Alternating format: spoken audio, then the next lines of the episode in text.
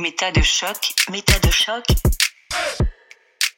Méta de choc. Et si on se demandait pourquoi on pense ce qu'on pense?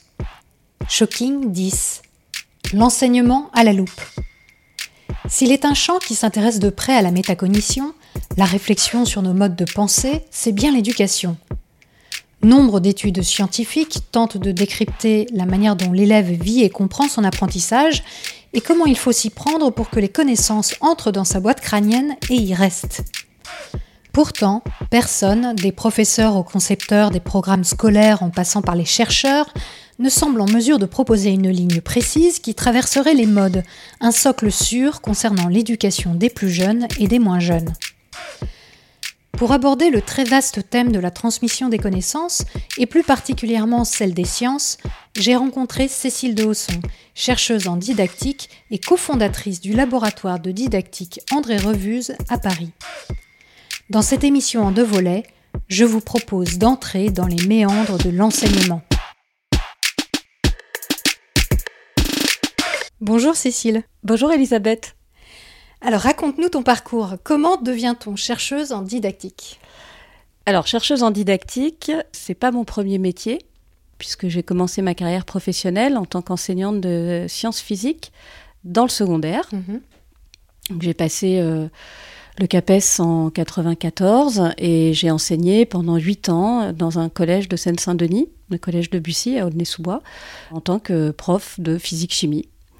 Et puis, euh, au bout de cinq années d'exercice, j'ai eu envie de peut-être de re-questionner ma pratique ou pour le moins de re-questionner le savoir que j'enseignais. En particulier, il y avait un domaine qui m'intéressait beaucoup, auquel j'avais été assez peu sensibilisée pendant mes études, qui était l'histoire des sciences. Mhm. Et hum, j'ai un peu regardé s'il était possible de reprendre des études universitaires tout en continuant à travailler, puisqu'il n'était pas question pour moi d'interrompre euh, mon activité professionnelle je suis tombée sur une formation à la recherche en didactique. Et ça m'a un peu ramené quelques années en arrière où pendant ma formation euh, à l'IUFM, j'avais eu quelques cours de didactique qui m'avaient pas mal intéressée. Et dans le syllabus, dans le plan de formation qui était proposé euh, dans ce DEA, il y avait aussi des cours d'histoire des sciences. Mais en fait, l'histoire des sciences, ça t'intéressait à titre personnel, plus pour des connaissances, ou tu voyais que ça pouvait avoir un intérêt pour l'enseignement? Pour moi, c'était une manière de revenir à ce qu'était le savoir que j'enseignais. En fait, c'était plus une ah. volonté euh, peut-être épistémologique, c'est-à-dire mm. de mieux comprendre quelle était la nature du savoir que j'enseignais, peut-être euh, revenir à ses racines, mais pour mieux comprendre les raisons pour lesquelles ce savoir-là avait fait autorité, pourquoi il s'était installé en tant que nécessité mm, mm, dans cette espèce d'architecture conceptuelle euh, qu'on trouve au fil, des, au fil des ans, au fil des siècles. Donc en fait, ce que tu enseignais, tu voulais le recontextualiser? Comment on a été arrivé à ces découvertes Peut-être bien, et peut-être aussi parce que je trouvais que la, la, manière dont l'histoire des sciences se présentait à l'époque, en tout cas dans les programmes de sciences physiques du collège, était un peu caricaturale. Pour, pour Par pas exemple dire très caricaturale. Je me souviens notamment, euh, ça, ça m'avait marqué d'un d'une espèce de jeu de loi euh, de la théorie euh, atomique euh, qui commençait par Démocrite et qui allait jusque Dalton, comme s'il y avait une espèce de, filiation directe entre les différentes idées qui avaient jalonné l'histoire entre ces deux savants. J'avais pas de connaissances particulières sur la théorie atomique. Néanmoins, j'avais le sentiment qu'avec ça, on n'avait pas beaucoup de matériaux pour donner du sens au concept d'atome ou aux raisons de son émergence. Je trouvais ça un peu non fertile ou non fructueux du point de vue de l'apprentissage ou du point de vue du sens qu'on pouvait mm. euh, apporter à son enseignement. Donc j'avais comme des, des, connaissances plaquées quelque part? J'avais peut-être un peu la même frustration que j'avais pu avoir en tant qu'élève en histoire, pas en histoire des sciences, mais en histoire, c'est-à-dire que on égrène des dates et des noms sans bien comprendre pourquoi entre ces événements-là il y a un lien ou, et quelle est la nature du lien et voilà, et j'avais un peu le même sentiment qu'avec mes élèves, euh, je reproduisais un peu ça en leur donnant finalement des figures de l'histoire, des dates associées, mmh, des formes de repères chronologiques. Et donc, je suis tombée sur cette formation à Paris Diderot. Et l'histoire des sciences était occupée une partie assez mineure hein, dans cette formation. En fait, finalement, j'ai atterri dans un DEA de, recherche en didactique. sachant pas très bien d'ailleurs ce que c'était. Oui, alors ça justement, on, va expliquer euh, un peu plus tard, on va juste terminer ton, ton parcours Oui, donc j'ai suivi cette, ce, DEA qui m'a vraiment beaucoup plu, qui était en plus aménagé pour que des personnes comme moi qui travaillaient à temps plein euh, puissent le suivre euh, de mhm. manière confortable. Et je, je l'ai fait en deux ans. Et puis, bah, je crois que j'ai été vraiment mordue par cette discipline, si bien que j'ai enchaîné sur une thèse. Thèse que j'ai soutenue trois ans plus tard, en 2004. Et mhm. entre-temps, il se trouve que j'avais changé de poste, puisque euh, je suis partie en tant que formatrice à l'IUFM de Strasbourg donc là, tu formais des profs. Futurs enseignants du premier degré, donc les futurs professeurs des écoles en sciences. Mhm. Et puis, euh, une partie de mon service, c'était aussi la formation des, enseignants du second degré, donc professeurs de physique-chimie. Pendant deux ans, j'ai occupé euh, un poste euh, d'attaché temporaire d'enseignement et de recherche, donc un poste d'ATER. J'étais détachée de l'éducation nationale à ce moment-là. Et j'ai eu un poste de maîtresse de conférence en 2006. Donc cette fois en didactique. Et cette fois en didactique de la physique, absolument. Alors, qu'est-ce que la didactique? Alors le mot didactique, c'est pas un mot récent. Si on regarde dans le dictionnaire, euh, le substantif la didactique renvoie à l'art d'enseigner. ça, c'est la définition brute du dictionnaire. En tout cas, ce que je fais, c'est que j'essaye de comprendre ce que les gens font quand ils énoncent du savoir. Alors, c'est quoi la différence avec la pédagogie du coup? Je suis pas sûre qu'il faille parler vraiment de différence. En tout cas aujourd'hui, je suis pas certaine qu'il y ait une différence fondamentale entre les deux. Je pense que c'est plutôt une question euh, de chronologie en fait, d'usage des, termes ou d'apparition mm. des termes. Évidemment, le terme pédagogie ou le, mot pédagogue, c'est un, mot ancien qui renvoie à celui qui conduisait euh, les enfants vers le maître. Euh, par extension, c'est aujourd'hui celui qui, délivre le savoir, celui qui enseigne, donc l'enseignant par exemple. Et ce mot-là, il a, il a pris une valeur un peu plus théorique, notamment euh, sous la plume de Durkheim, qui euh, considérait la pédagogie comme une euh, théorisation de l'acte d'enseigner dans la première moitié du XXe siècle, dans les années 40 à peu près. Et donc la pédagogie devenait en quelque sorte une manière de décrire, avec une méthodologie précise, l'acte d'enseigner.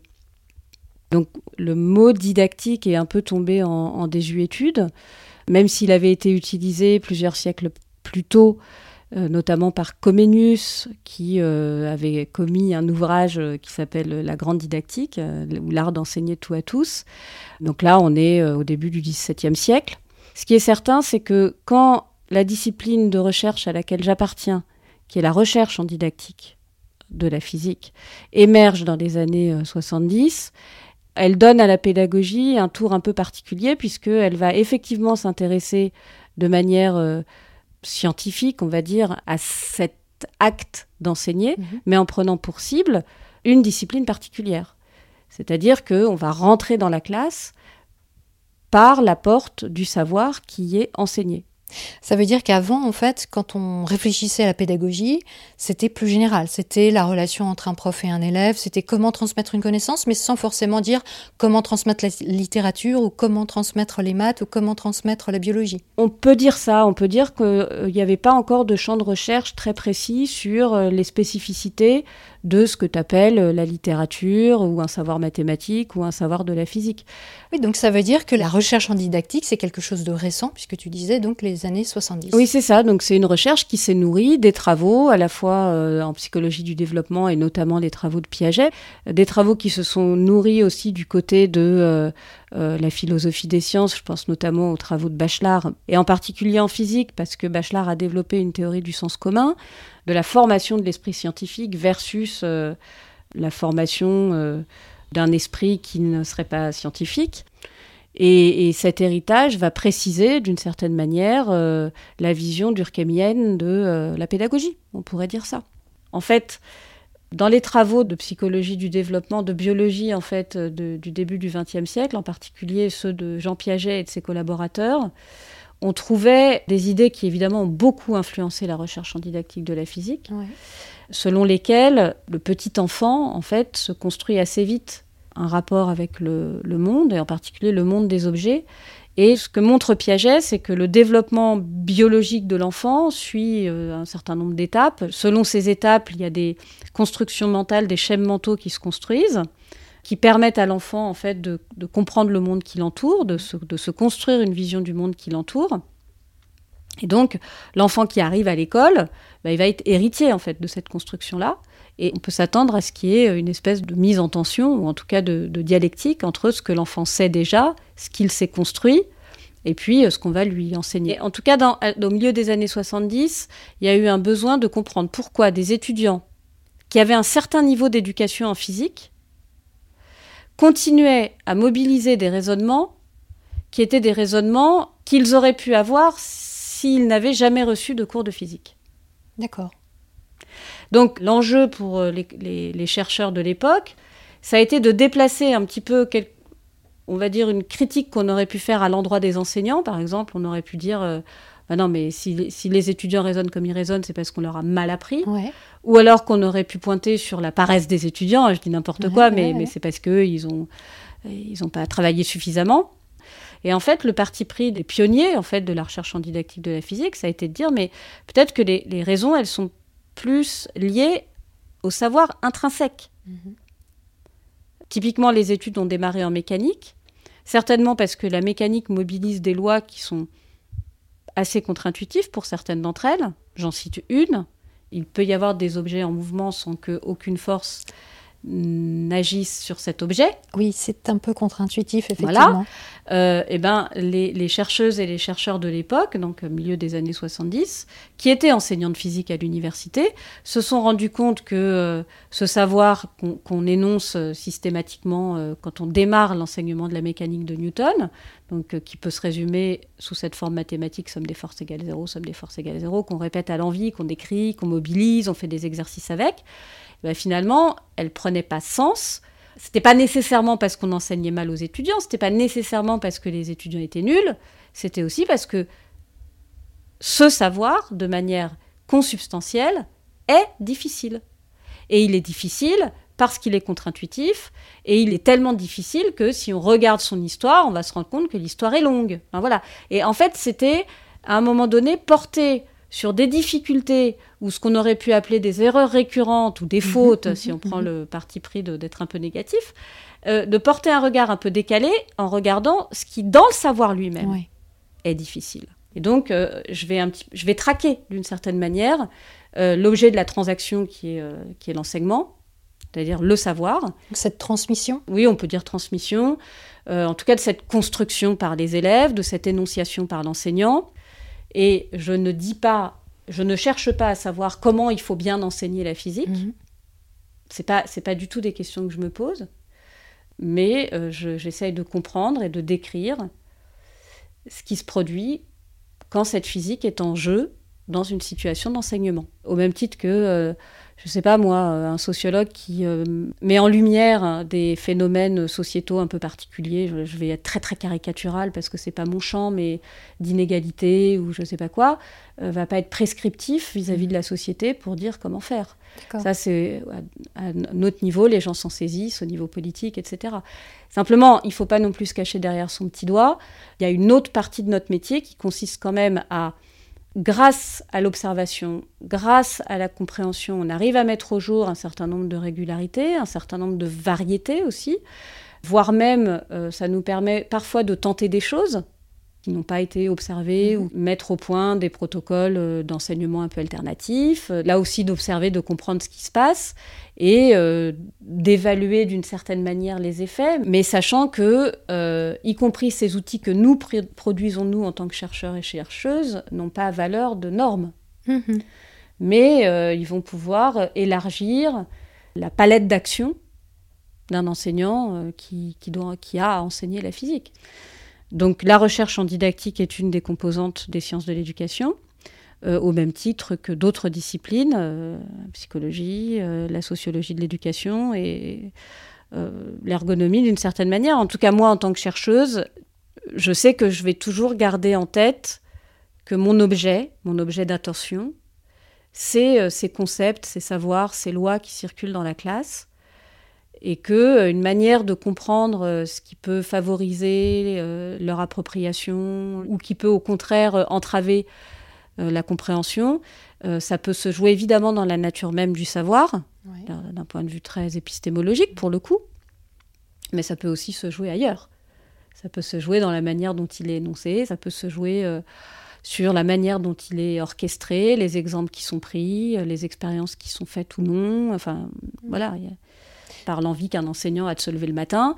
Moi, j'en ai été la première concernée, je sais ce que c'est par, par l'ambiance du moment, par tout un tas de phénomènes qui dépassent largement la nature du savoir lui-même et qui font partie de ce système pédagogique au sens large. Ce qui est intéressant dans ce domaine-là, c'est qu'on aurait tendance à dire oui, c'est de la faute du prof, c'est de la faute de l'élève.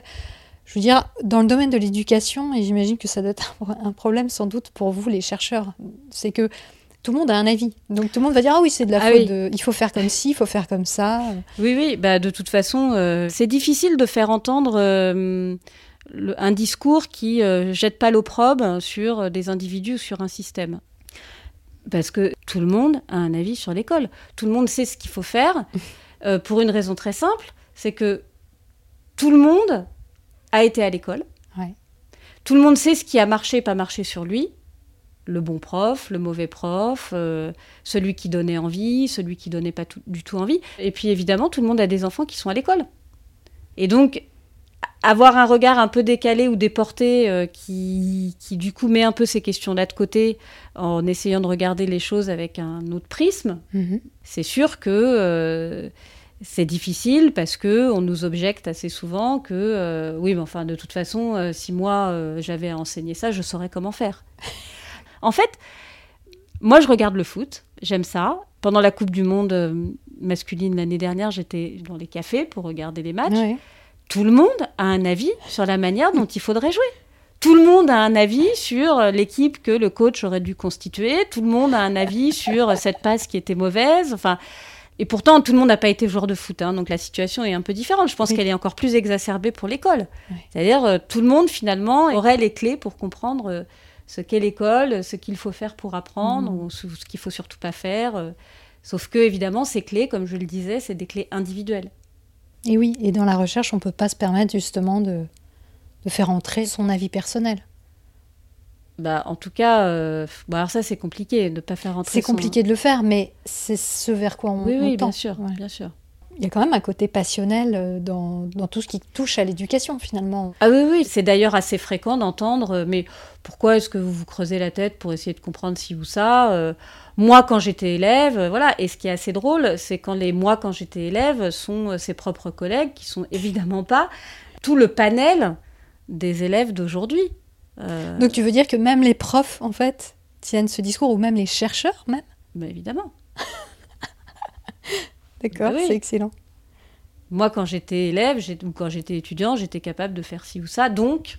Et oui. Voilà. Oui, donc ça crée un sacré biais. En tant que chercheur, il faut se détacher de sa propre expérience. Il faut se détacher de sa propre expérience, de sa propre expérience d'enseignant aussi. Comme je disais, moi j'ai été enseignante du secondaire et je n'ai pas peur de dire du tout que euh, j'avais des trucs et astuces qui fonctionnaient, indépendamment de ma pratique de chercheuse.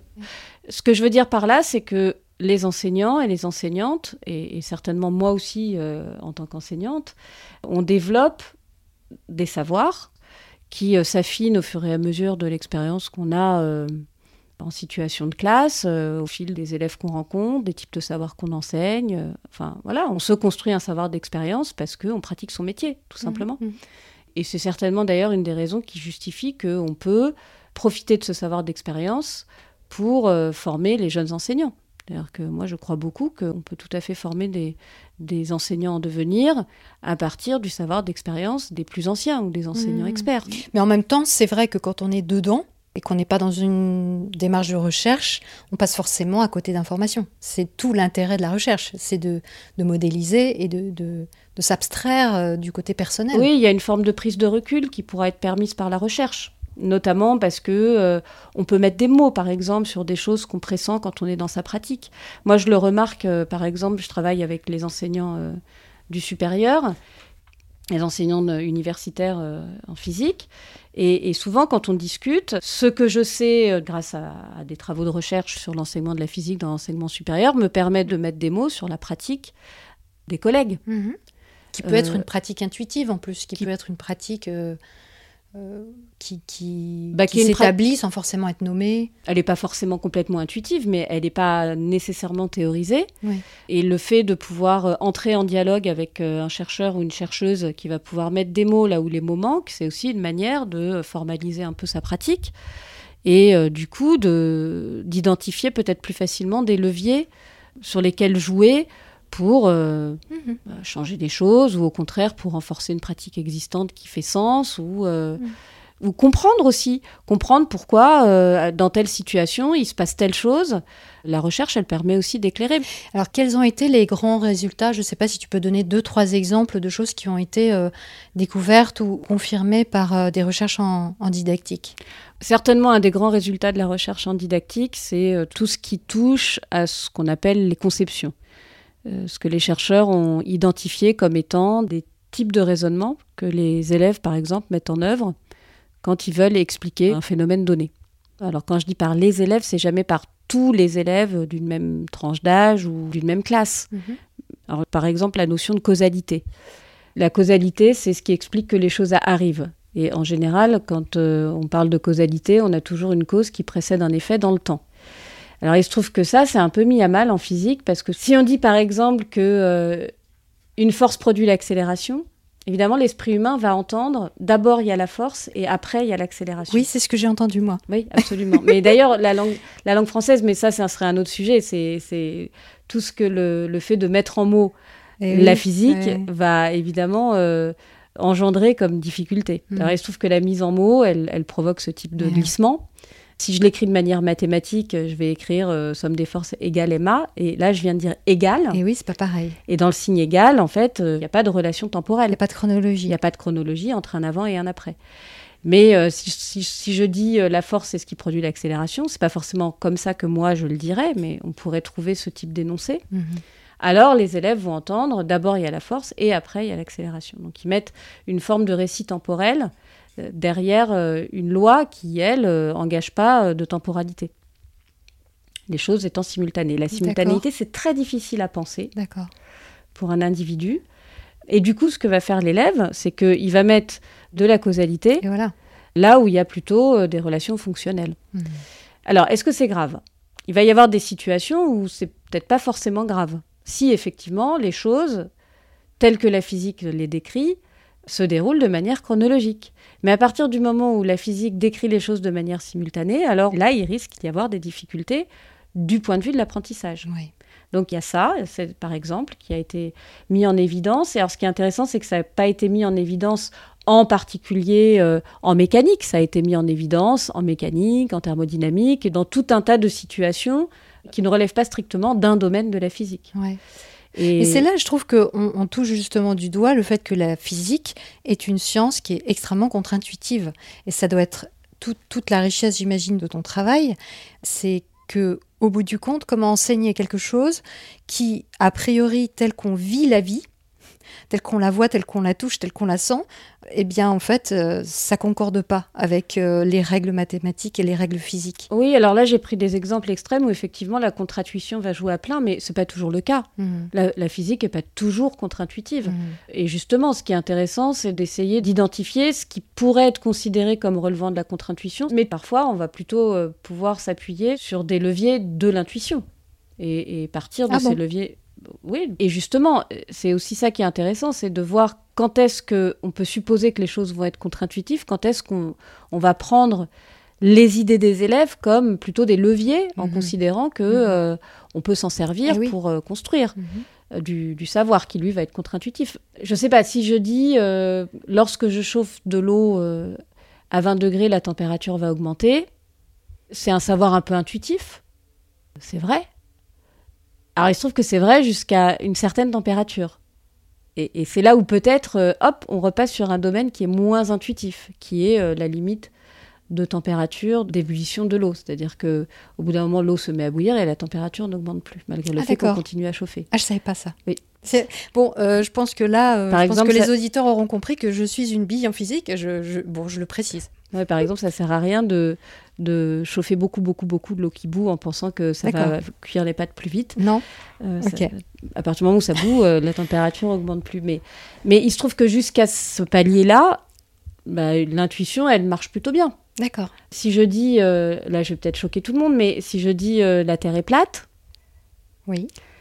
eh ben, mon intuition, elle est plutôt correcte sur des petites échelles de distance. Petite euh, comme quoi Bah, petite, aux environs de 10 km, en tout cas, euh, on va dire euh, la ligne d'horizon, quoi. D'accord. Et je trouve ça intéressant de pouvoir discuter justement de ce caractère euh, cohérent de l'intuition avec des domaines de validité. Hmm. Parce que c'est facile de balayer, de dire les platistes ou les, les personnes qui aujourd'hui promeuvent l'idée que la Terre est plate ont tort, on sait bien que la Terre est ronde. D'accord, mais, mais peut-être qu'on serait plus convaincant si on leur disait euh, Ah, mais oui, mais moi je suis tout à fait d'accord, euh, la Terre est plate, Ouais. sur un rayon de 10 km. Et, et peut-être qu'on peut confronter nos modes de validation de ces énoncés qui se ressemblent, mais qui ne s'appliquent pas sur une même échelle. Mhm. Donc je pense que l'idée n'est pas tellement de balayer l'intuition au profit d'énoncés contre-intuitifs, mais plutôt euh, peut-être de réconcilier les domaines où l'intuition fonctionne avec des domaines où l'intuition Mhm. fonctionne moins, Mhm. pour travailler de manière peut-être un peu plus souple ou un peu plus, un peu plus douce euh, cette transition entre l'intuition et la contre-intuition. Je dis pas que ça marche à tous les coups et il faut identifier les savoirs pour lesquels c'est vrai. Et voilà, il faut savoir exactement où on met les pieds. Il faut savoir où on met les pieds et, et on voit bien que ce travail-là, euh, c'est un travail qui euh, nécessite qu'on s'intéresse à la manière dont, dont les élèves euh, se construisent une image du monde et aussi euh, à la manière dont la construction du savoir y répond. Alors, sinon, dans les résultats produits par la recherche en didactique, il y a aussi le fait, alors là, je vais aller du côté des enseignants, peut-être, et des Ouais, enseignantes, ouais. c'est que euh, il y a des régularités dans les pratiques. Alors, Mhm. Effectivement, il y a des pratiques qui euh, sont distinctes pour un, un même thème, par exemple, d'enseignement. Ça, ça a été très bien montré en, maths, notamment, pour un même thème d'enseignement. On a des, des variétés de manière d'exposer les choses, mais surtout on a des régularités. C'est-à-dire que euh, c'est pas parce qu'on a une infinité d'enseignants de maths qu'on va avoir une infinité de pratiques. Néanmoins, on va quand même avoir des types de pratiques qui se ressemblent, et surtout pour un même enseignant, les pratiques sont cohérentes. Alors ça, ça paraît rien, mais ça veut dire que, indépendamment du type de savoir que l'enseignant enseigne, en fait, il va développer des types de pratiques qui vont lui être propres. Il y a une forme de cohérence interne à l'enseignant quand il enseigne. Ce qui est intéressant parce que ça aussi, ça donne des leviers pour la formation. C'est-à-dire que si on arrive à, à identifier ce qui fonde la cohérence de la pratique d'un enseignant, D'un enseignant donné. d'un enseignant donné, euh, eh ben, euh, on va pouvoir euh, travailler avec l'enseignant pour voir s'il y a nécessité ou pas de trouver des leviers pour augmenter sa palette d'action. Mais en fait, ce qu'on constate, c'est que euh, c'est encore difficile aujourd'hui pour les enseignants de s'emparer de ces résultats pour les transformer en leviers pour leur pratique. Mais ils ont connaissance de ces recherches, ils ont connaissance de ces résultats? Oui, alors évidemment, il ne faut pas s'attendre à ce que euh, les résultats qui sont publiés dans des revues de recherche soient directement transformables en outils pédagogiques. C'est pas le but. Mhm. Mais en revanche, en général, on essaye de vulgariser d'une certaine manière ces résultats en publiant par exemple dans des revues professionnelles qui sont lues Ouais, par les ouais. enseignants, ou en, en faisant de ces résultats des ingrédients pour des actions de formation. Beaucoup de chercheurs en didactique, quasiment tous les chercheurs en didactique, sont formateurs d'enseignants. Donc évidemment, on nourrit les formations aussi des résultats de la recherche. Mhm. Et pour autant, la diffusion, elle reste compliquée. Alors, un enseignant peut très bien considérer que euh, l'outil qui lui a été proposé euh, par euh, un formateur ou qu'il a lu dans une publication dans une revue professionnelle lui convient pas. On, ça, Mhm, on peut tout, tout à fait l'admettre. On peut aussi considérer qu'on a, nous, chercheurs, pas très bien fait notre travail parce qu'on n'a pas été suffisamment explicite dans les manières de se saisir des résultats pour en faire quelque chose. Oui, ça peut être un peu abstrait peut-être. ou- Ça peut être un peu abstrait. euh, et puis, je parlais tout à l'heure du savoir d'expérience des enseignants. Je pense aussi qu'il y a une tension, je le disais, hein, forte entre euh, les convictions que l'enseignant s'est forgées au fil de son expérience, Mhm. qui, qui se posent en gros comme euh, savoir, et puis euh, le savoir qu'on produit nous. Et toute la difficulté, encore une fois, c'est de se faire rencontrer ces deux mondes. Je pense que le problème, il vient aussi de nous, c'est-à-dire qu'on peut avoir une certaine frilosité à être prescriptif il, y a peut-être, il manque peut-être un maillon finalement. Oui, alors je, pense qu'il y a une partie de mes collègues, et, c'est ce que j'essaye de faire aussi avec certains collègues dans mon université, c'est de, de, travailler conjointement avec les praticiens. Les praticiens, c'est-à-dire les enseignants. Mhm. De développer des recherches de type collaborative. Donc ça, c'est une manière de rapprocher les chercheurs et les enseignants. Et, finalement, euh, il y a énormément de travaux aujourd'hui qui se développent dans ce contexte de recherche collaborative. Alors c'est assez drôle parce que parfois on attendrait de nous qu'on fixe une norme. Et quand on commence à, avoir un vocabulaire un tout petit peu prescriptif, mm.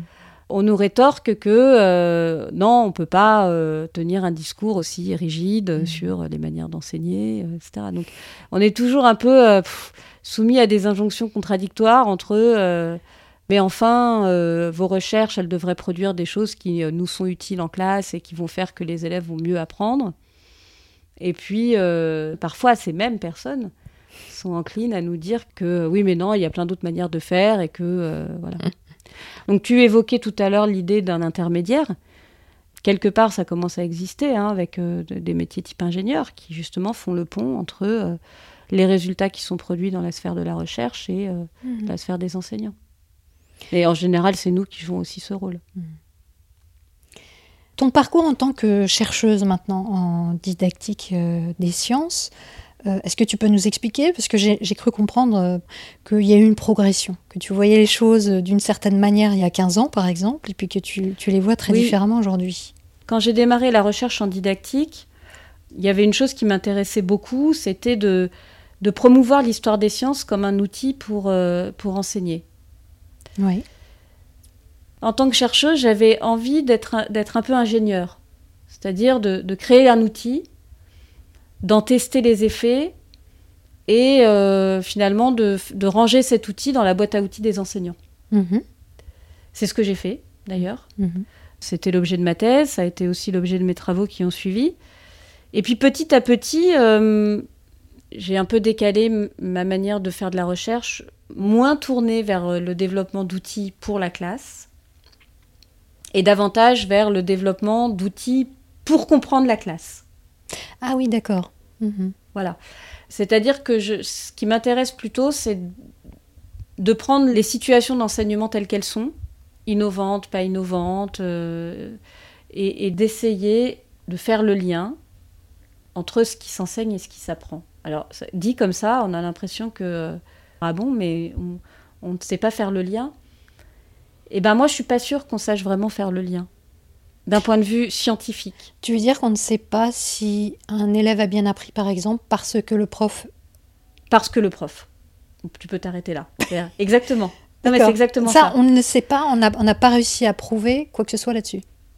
On n'a pas établi encore d'outils performants, à mon sens en tout cas, pour, faire, pour euh, vérifier que ce qui a été vraiment compris ou appris est lié exactement à ce qu'a dit ou à ce qu'a fait l'enseignant. Oui, d'ailleurs, j'étais assez étonnée en lisant une de tes publications qui étudiait deux professeurs d'université qui enseignaient donc un même sujet, mais de manière très différente. Oui, alors je vais un petit peu caricaturer les résultats de l'article qui sont certainement plus nuancés que ce que je vais dire, mais pour aller vite, un enseignant était plutôt tourné vers ce qu'on a appelé euh, entre guillemets la réussite des étudiants, c'est-à-dire euh, donner beaucoup d'éléments méthodologique, la manière de résoudre un exercice, euh, le fait d'introduire petit à petit les concepts pour qu'ils soient bien bien installés les uns après les autres. En vue de l'examen. En vue de l'examen, exactement. Et puis un enseignant qui euh, clairement visait euh, davantage de profondeur, c'est-à-dire mettait l'accent sur la compréhension, euh, avait installé d'ailleurs l'ensemble des concepts très très tôt pour montrer la cohérence qu'il y avait entre eux, faisait pas mal d'incises du côté de l'histoire des sciences, enfin voilà, des, deux discours qui finalement euh, visaient les mêmes contenus de savoir, mais euh, ne les enrobaient pas ou ne les installaient pas, ne les instanciaient pas de la même manière du tout. Voilà, et alors ce qui était frappant dans les résultats de ton étude, c'est que à l'arrivée, les résultats des élèves n'était pas différent. Voilà. Entre les deux profs, il y avait les mêmes types de résultats. Absolument. Donc là, on se dit, mais finalement, euh, c'est quoi l'impact du prof C'est quoi euh, Qu'est-ce qui fait qu'il y aura une réussite ou pas chez l'élève? Oui, alors la première chose qu'on peut se dire, c'est que l'examen final auquel étaient soumis donc les deux populations d'étudiants, puisqu'ils étaient soumis au même examen, ça, ça faisait partie du cours de, du cursus normal. Hein. C'est pas, c'est pas moi en tant que chercheuse qui ai imposé l'examen, c'était comme ça. Effectivement, il n'y avait pas de différence significative dans les performances des étudiants des deux cours, issus des deux cours. Ça veut pas dire. En fait, ça, pose plein de questions. D'abord, bah, la première question, c'est est-ce que cet examen a été conçu pour saisir ce qui fait la spécificité d'un cours en amphi? On peut dire que cet examen-là, il est fait pour autre chose, puisque vraisemblablement, la différence qu'on a observée et qui était très grande dans les pratiques des deux enseignants ne se voit pas dans les performances à l'examen.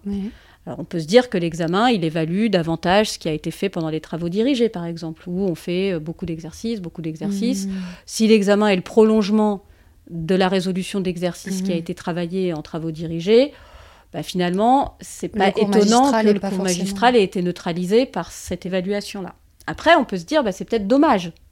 C'est peut-être dommage qu'il euh, y ait une neutralisation de certaines spécificités d'un cours au niveau de l'examen. On peut se dire, bah, tiens, une, suggestion pourrait être, est-ce qu'il ne serait pas intéressant de trouver un moyen de, saisir ce qui a été compris par les étudiants hmm. à l'issue du cours magistral? Puisque vraisemblablement, il y a une spécificité de l'enseignement magistral. Mm. Et puis, il y a une question fondamentale, c'est que l'apprentissage, ça se fait sur du temps long. Et eh oui. Donc l'examen évalue ce qu'il évalue, mais il l'évalue très très peu de temps après. C'est-à-dire dans la foulée. Oui, donc qu'est-ce qui reste par exemple un an après ou trois ans après Non seulement qu'est-ce qui reste du point de vue de ce qu'on a compris, mhm. de ce qu'on a mémorisé, Mhm. Parce que euh, l'apprentissage, c'est le mot derrière le mot apprentissage, il y a plein de choses. Il y a, il y a mémoriser, il y a encoder, décoder, réinvestir, euh, faire des liens. Faire des liens, enfin il y a tout un tas de, mots-clés comme ça qui peuvent, qui peuvent être agrégés pour définir ce qu'est l'apprentissage. Et évidemment, cette question-là, elle se pose sur au moins du moyen terme, et de toute façon sur du long terme. Mhm. Donc il faudrait pouvoir suivre des cohortes d'étudiants, il faudrait pouvoir voir ce qu'ils font aussi. Parce que, évidemment, un enseignant projette aussi sur ses étudiants des choses. Ce qu'il voudrait que les étudiants soient, ce qu'il voudrait que les étudiants fassent, ce qu'il voudrait que les étudiants comprennent. Et donc cette projection-là, elle impacte nécessairement la manière dont le savoir va être énoncé. D'ailleurs, on le voit bien dans la diversité des pratiques.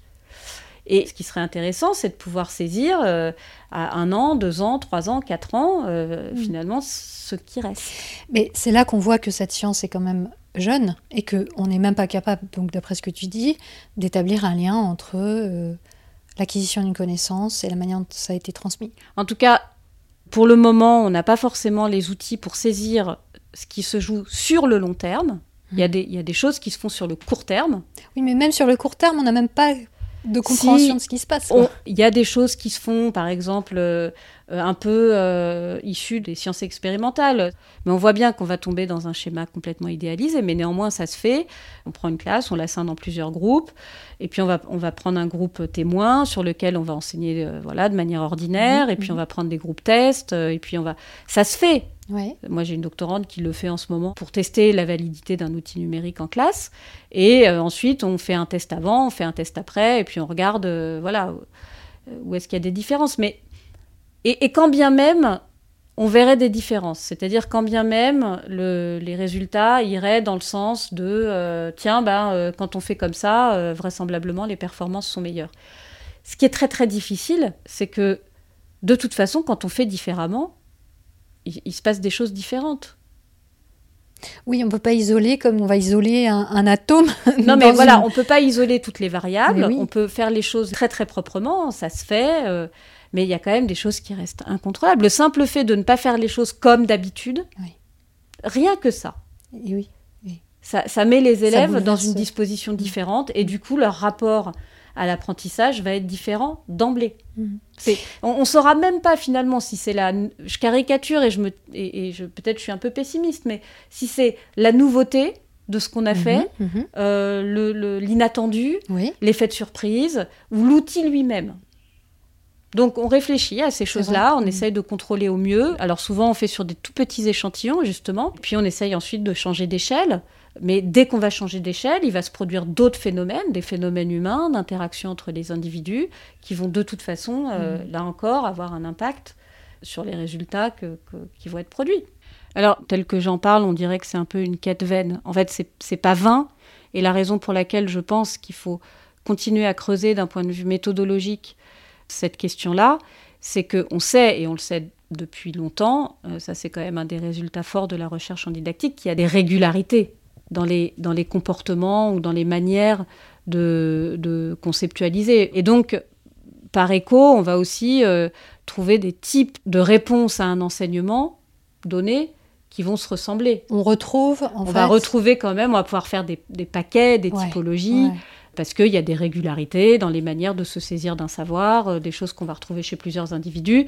Et c'est ce qui permet quand même de donner une certaine valeur heuristique finalement à nos recherches. Oui, déjà avec ça, même si tu ne sais pas ce qui se passe vraiment, tu peux aussi écarter certaines hypothèses, j'imagine. Oui, voilà, assez facilement. Tout à fait. Ça, ça marche pas. Ça, on sait que ça marche pas. Ou ça, on sait que ça se reproduit euh, systématiquement. Oui, alors peut-être le, ça, on sait que ça marche pas. Euh, ça, va être difficile à prouver. Euh, parce qu'il faudrait avoir épuisé tous les individus, etc. Mais en tout cas, on va pouvoir dire, on trouve tel type de conséquences. Il y a des régularités dans les pratiques enseignantes, il y a des régularités dans les manières de, construire le savoir chez les élèves. Bon, bah, on commence à avoir des outils de description qui, finalement, de régularité en régularité, vont, vont pouvoir nous, nous dire des choses. Alors, ce que je trouve super intéressant dans ta démarche de recherche, c'est que non seulement tu le disais, tu t'intéresses à euh, la manière dont l'élève va recevoir ce savoir qu'on lui transmet, comment lui, en tant qu'enfant par exemple, euh, comprend l'idée de force ou comprend l'idée de lumière, et comment ensuite ce savoir euh, va pouvoir lui être inculqué. Mais tu fais aussi des recherches sur la manière dont l'enseignant-chercheur voit sa discipline, comprend sa science, et quel impact cette idée qu'il a de son domaine, de sa discipline, ça va avoir sur sa manière d'enseigner et euh, sur son action d'éducation. Et ça, je ne sais pas si c'est nouveau, euh, mais c'est quelque chose dont on entend rarement parler en fait. Alors, quand on a fait cette étude sur les, sur les deux enseignants, l'étude que tu citais, on avait effectivement cette hypothèse que les variations qu'on allait trouver d'un enseignant à l'autre, elles étaient peut-être liées alors à, tout un tas de paramètres, leur histoire personnelle, leur parcours scolaire, universitaire euh, ou, d'éducation supérieure, mais aussi leur métier de chercheur. Et j'ai eu envie de m'intéresser à cette population particulière qui est euh, l'enseignant-chercheur de physique, parce que je pense que cette, dimension du métier d'enseignant-chercheur, la dimension recherche, elle impacte d'une manière ou d'une autre la manière dont euh, les enseignants-chercheurs enseignent. Oui, parce qu'on pourrait peut-être soupçonner qu'il y a une sorte d'identité euh, personnelle par le fait qu'on est chercheur. Il y a une identité professionnelle, ça, ça a été montré euh, dans plusieurs études. Donc on se projette dans son rôle de chercheur et on va projeter cette même euh, identité quand on enseigne? En fait, ça m'a toujours perturbé d'entendre des collègues de l'enseignement secondaire, par exemple, avoir des propos sur l'université qui correspondaient pas tout à fait à ce que moi je vivais en tant qu'enseignante universitaire. Mhm. Je dis pas tous les enseignants du lycée, mais euh, où les parents d'élèves peuvent penser qu'à l'université, les étudiants sont livrés à eux-mêmes, par exemple. C'est vrai que c'est une idée qu'on peut avoir. Oui, euh, bah, si ce n'est que euh, à l'université, les étudiants, ils sont en général connus de leurs enseignants, qu'il y a des liens assez on va dire, personnels mm. euh, qui s'établissent parce que euh, quand on a euh, ces étudiants 4 heures ou 5 heures par semaine, bah, on les connaît, parce qu'on est préoccupé par la manière dont ils étudient, ce qu'ils vont faire. Il y a des groupes de suivi qui sont installés maintenant, mm-hmm. des structures qui sont extrêmement efficaces sur le suivi des étudiants. Et moi, j'avais un peu envie aussi de c'est peut-être une hypothèse biaisée, on va dire, mais de montrer que quand un étudiant arrive à l'université, les personnes qu'il va avoir en face de lui, qui vont être ses enseignants, ils ont une particularité qu'on ne retrouvera nulle part ailleurs, mmh. et, certainement pas en classe préparatoire, par exemple, c'est que ces enseignants-là, ils sont chercheurs. Mmh. Donc au départ, c'est pas une motivation de chercheuse, hein, ce que je suis en train de raconter là. C'est un peu militant en fait. C'est un petit peu militant, mais moi j'ai pas, en fait moi j'ai pas de problème avec le fait de nourrir ma recherche par mon terrain d'activité. Enfin, et alors, est-ce que tu as trouvé des choses déjà? Alors, oui, on a, je pas fait, j'ai pas fait ça toute seule évidemment, et surtout j'ai pas fait ça que avec des chercheurs en didactique. Parce que on pourrait se dire, mais c'est quoi le rapport finalement avec tout ce que je racontais avant sur aller traquer le savoir? Bah, Évidemment, ce que je vais regarder pour essayer de, de, traquer un peu la trace du chercheur mhm. chez l'enseignant physicien, mhm. Mhm. parce que c'est ça en fait, bah, je vais aller le chercher dans le savoir, dans la manière dont il est énoncé, dans les exemples qui sont donnés aux étudiants, dans euh, la manière dont l'enseignant parle aussi de la physique. Par exemple, il y a quelque chose qui est très frappant, c'est que euh, l'enseignant ou l'enseignante physicien ou physicienne valorise beaucoup deux choses, la beauté de la physique et sa cohérence le fait qu'elle permet de donner des descriptions précises, prédictives sur le monde réel. Il y a quelque chose de cet ordre qui est dit par les enseignants. Là, dans ce que tu dis, je sens une sorte de passion de la part de Oui, mais je pense absolument. Quelque part. Une espèce de transfert de cette passion, mhm. euh, certainement qui porte l'activité du chercheur, qu'on va retrouver euh, dans la manière d'enseigner, dans la manière d'exposer les concepts, de les habiller, euh, de les exemplifier. Euh.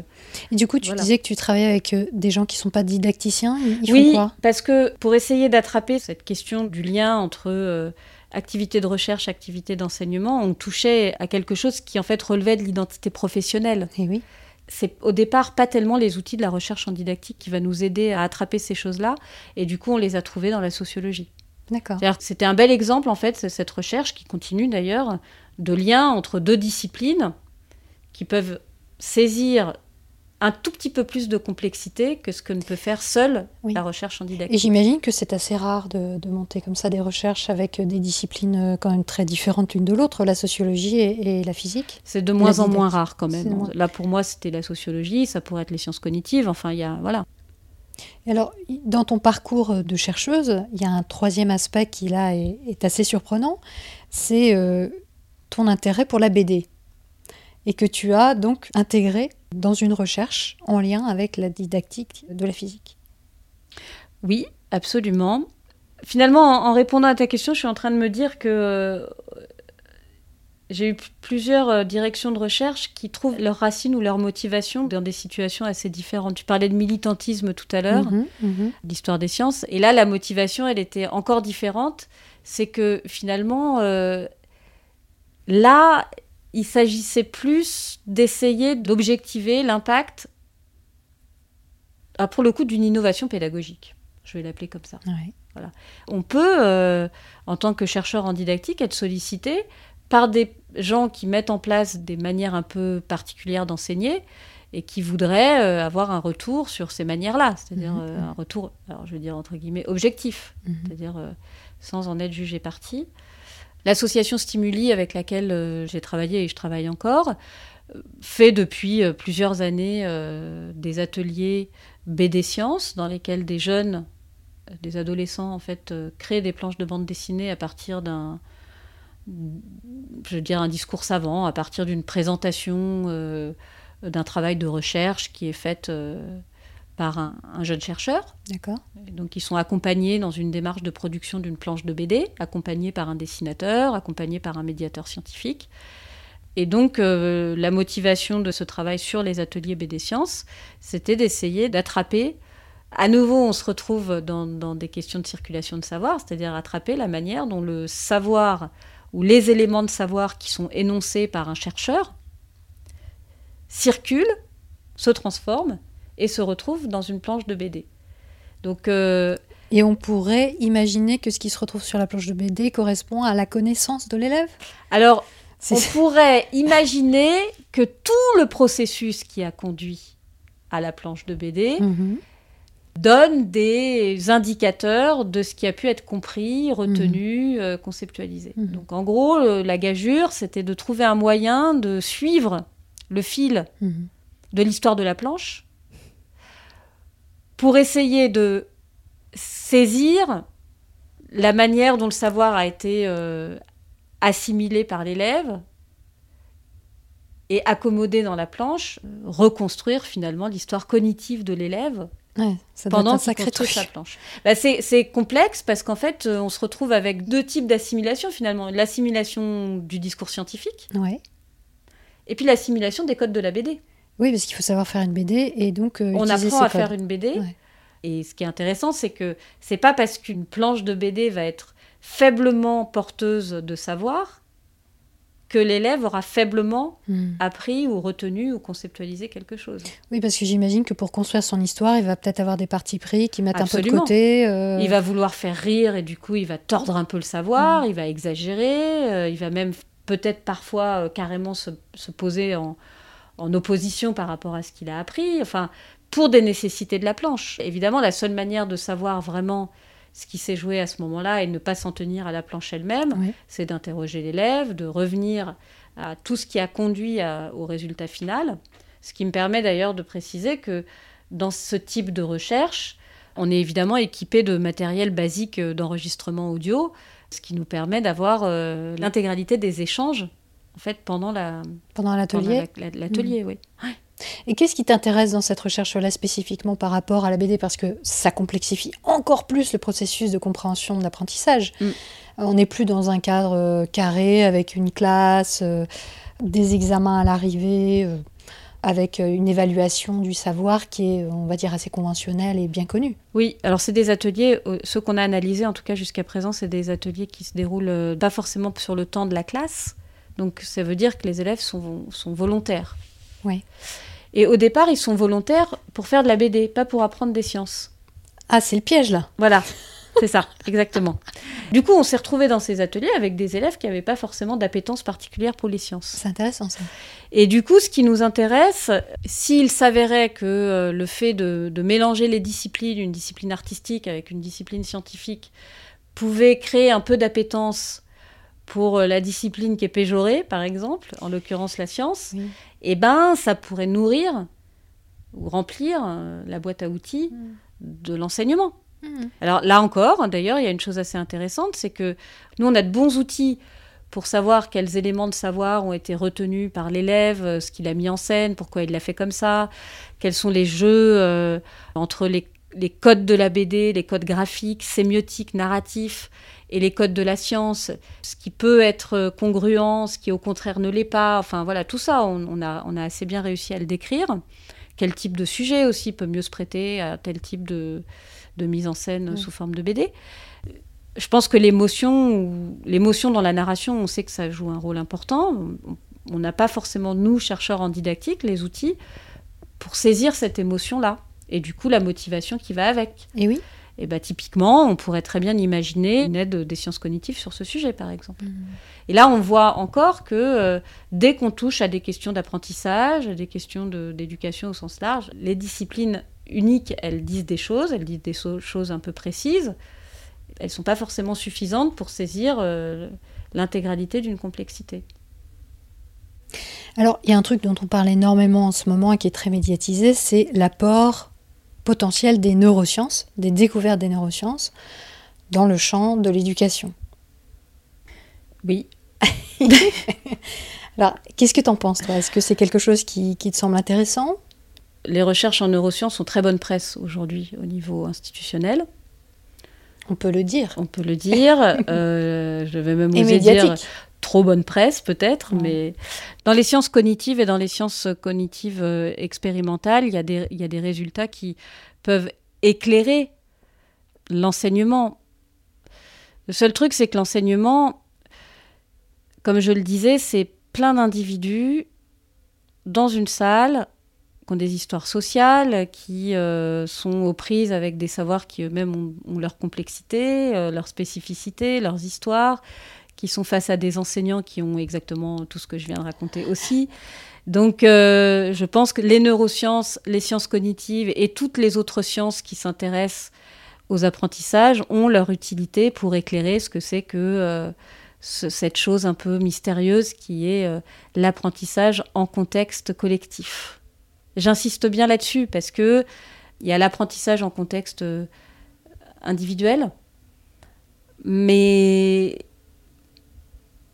Et c'est ce que mesure la neuroscience, parce que c'est des électrodes sur un cerveau euh, dans, dans des conditions expérimentales. dans des conditions expérimentales, mais tout- toutes les sciences qui sont en conditions expérimentales, y compris lorsque moi je vais faire d'abord des tests sur un ou deux élèves. euh, Mhm. parce que euh, je veux savoir un petit peu où je mets les pieds. Mais ces conditions très contrôlées, expérimentales, elles ne disent pas tout de ce qui va se passer une fois qu'on passera en phase collective. Eh oui. Je m'en rends compte à chaque fois C'était très vrai dans ma thèse, où j'ai créé un, parcours d'apprentissage à partir d'épisodes historiques sur l'histoire du rôle de la lumière dans la vision, que j'ai testé sur des études de cas.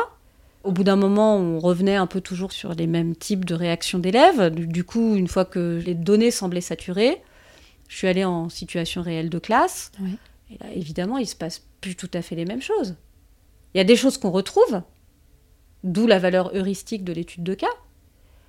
Mais il y a des choses qui changent, parce que les interactions entre pairs, euh, parce que le milieu dans lequel on se trouve, parce que l'heure de la journée, parce que... Mhm. Euh, et encore, c'est moi qui testais la séance, mais tu peux imaginer ce qui se passe quand tu confies euh, un matériau à, un enseignant qui va se l'approprier avec ah ses envies, avec ses connaissances, avec mm. ce qu'il projette sur les...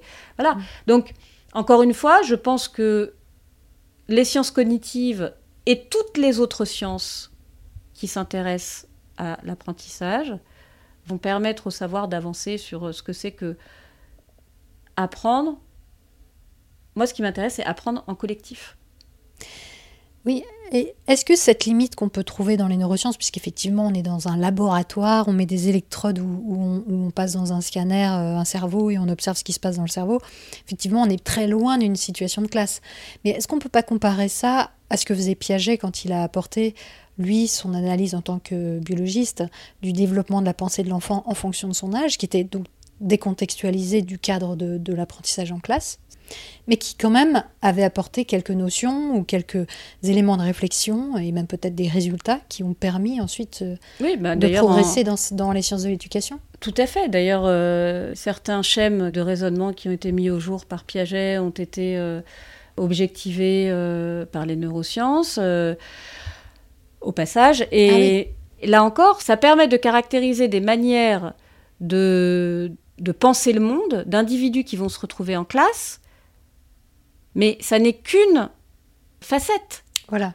de tout un tas de processus. Par exemple, les interactions langagières. On sait que le langage, les interactions langagières participent à la conceptualisation aussi. Donc, c'est pas parce que une discipline donne des clés pour comprendre une dimension d'un processus complexe qu'elle suffit. Oui, donc finalement, par rapport à la question des neurosciences qui aujourd'hui sont extrêmement mises en avant dans, dans le discours euh, médiatique, politique euh, au sujet des sciences de l'éducation et de la manière dont on devrait enseigner, il y a comme une sorte d'hyper simplification quelque part si on ne se base que sur ça, non? Je ne sais pas si c'est une simplification, en tout cas c'est une singularisation. En tout cas, ce qui est sûr, c'est qu'on a l'impression qu'il y a des décisions qui relèvent de politique éducative, qui sont prises sur la base de résultats des travaux en neurosciences, à l'exclusion de résultats d'autres disciplines qui mhm. ont aussi évidemment en complément ou, conjointement leur mot à dire sur, euh, sur l'école. Je pense que cette survalorisation-là, qui minore, voire qui péjore les autres disciplines, elle n'a pas de sens au regard de ce qu'est l'enseignement en tant qu'objet mhm. complexe. Mhm. Oui, il y a un engouement parce que c'est une science nouvelle, parce qu'on découvre beaucoup de choses. Oui, je crois aussi qu'il y a une défiance euh, forte euh, de certains acteurs de, actuels des politiques d'éducation vis-à-vis des, sciences humaines et sociales, en l'occurrence, avec les neurosciences, on est face à des sciences qu'on pourrait qualifier presque de dures. Oui, on a l'impression de toucher des choses, voilà, certaines, quoi. Il y a de l'image, il y a de la mesure, euh, il, y a, des choses que, on, voilà, on arrive à, quantifier, à, visualiser, à mesurer. Il y a du signal, euh, voilà. évidemment, dans nos, dans nos champs de recherche, en, psycho, en sociaux, en, en didactique, enfin euh, on, a évidemment aussi du signal, mais il n'est pas de même nature. On voit bien mhm. que la manière de faire preuve en sciences humaines et sociales, le régime probatoire de nos recherches, il est évidemment différent du régime probatoire des recherches en sciences dures. Mais parce que le matériau est différent. Parce qu'on ne fait pas de la recherche sur des groupes d'humains comme on fait de la recherche sur des groupes, tu disais tout à l'heure, euh, d'atomes ou sur euh, de la matière inerte. Je pense que sur les systèmes de physique, euh, des systèmes dits complexes en physique, évidemment, les questions doivent se poser un peu différemment, mais néanmoins, le régime probatoire, il reste le régime probatoire mmh. des sciences dures. Donc, il y a une sorte de fantasme, en fait, sur euh, les neurosciences qui pourrait peut-être nous donner des réponses. Euh, facile. Oui, causal, peut-être, j'en mm. sais rien. Je, pense d'ailleurs que les chercheurs en neurosciences sont parfois beaucoup plus prudents que ce qu'on fait dire à leurs résultats, hein. ou l'extension qu'on donne à leurs résultats. Enfin, je, pense que certaines euh, déclarations euh, institutionnelles autour des neurosciences dépassent ce que disent les chercheurs eux-mêmes. Oui, moi j'ai vu une conférence de Stanislas Dehaene et je suis assez d'accord, c'est-à-dire que il était très factuel. Il ne s'avançait pas sur des extrapolations. Il disait voilà ce qu'on observe. Aujourd'hui, il y a de nouvelles recherches qui s'ouvrent à partir de ces observations pour aller comprendre un peu mieux ce qui s'y passe, etc. Mais à aucun moment il a dit bah oui, bah donc il faut appliquer euh, telle méthode pédagogique ou il faut euh, voilà. Lui, il fait ce que tu décrivais d'ailleurs dès le départ euh, là dans cette conversation, c'est que l'idée n'est pas de prescrire, l'idée n'est pas de dire ce qu'il faut faire, l'idée est d'observer et de, voir ce qui se passe. donc en didactique de physique, euh, on essaye d'observer ce qui se passe, comment circule la connaissance. En neurosciences, on essaye de voir ce qui se passe dans le cerveau. Une fois qu'on a dit ça, je crois que c'est surtout les médias et les politiques qui essayent quelque part de tirer des conclusions peut-être hâtives. Oui, pas, pas, uniquement cette population-là. Je pense qu'il y a une crédibilité forte aussi euh, au sein de la communauté des sciences dures, de manière générale, pour les raisons que j'évoquais tout à l'heure. Mm. Voilà, mais je pense qu'il euh, y a une méconnaissance des, des champs qui fait aussi que parfois on a du mal à, à, se faire comprendre. Mhm. Toi, c'est marrant parce que tu fais partie des deux mondes quelque part. Tu viens d'une science dure, c'est ce que tu as étudié, c'est ce que tu as enseigné. Oui. Et puis maintenant, tu es dans un champ, la didactique de la physique, qui est quand même très proche des sciences humaines, où tu vas étudier le comportement humain et tu vas étudier. Oui, avec euh, des outils d'ailleurs euh, qui relèvent euh, des mhm. sciences humaines, mhm. des sciences sociales aussi. Oui, tout à fait. Bon, comme quoi c'est possible de connaître les deux et de. oui, oui, mais sauf que moi, j'ai jamais fait de recherche en physique. Ouais. Donc tu es plus molle que dure. Donc je suis plus molle que dure. Absolument. Tout à fait.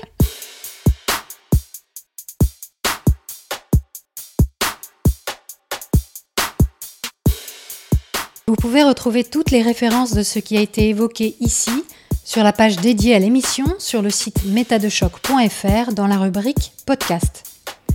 Pour aider à la diffusion de cet épisode si vous l'avez aimé, abonnez-vous, likez et partagez-le. Pensez aussi à mettre des étoiles sur votre application de podcast préférée. Dans le second volet, nous parlerons des biais des chercheurs et des chercheuses et d'un outil d'enseignement à double tranchant, l'histoire des sciences. Je vous dis donc à demain, 18h. D'ici là, prenez le temps d'observer la manière dont vous pensez et de la questionner. Vous n'imaginez pas ce que vous pensez.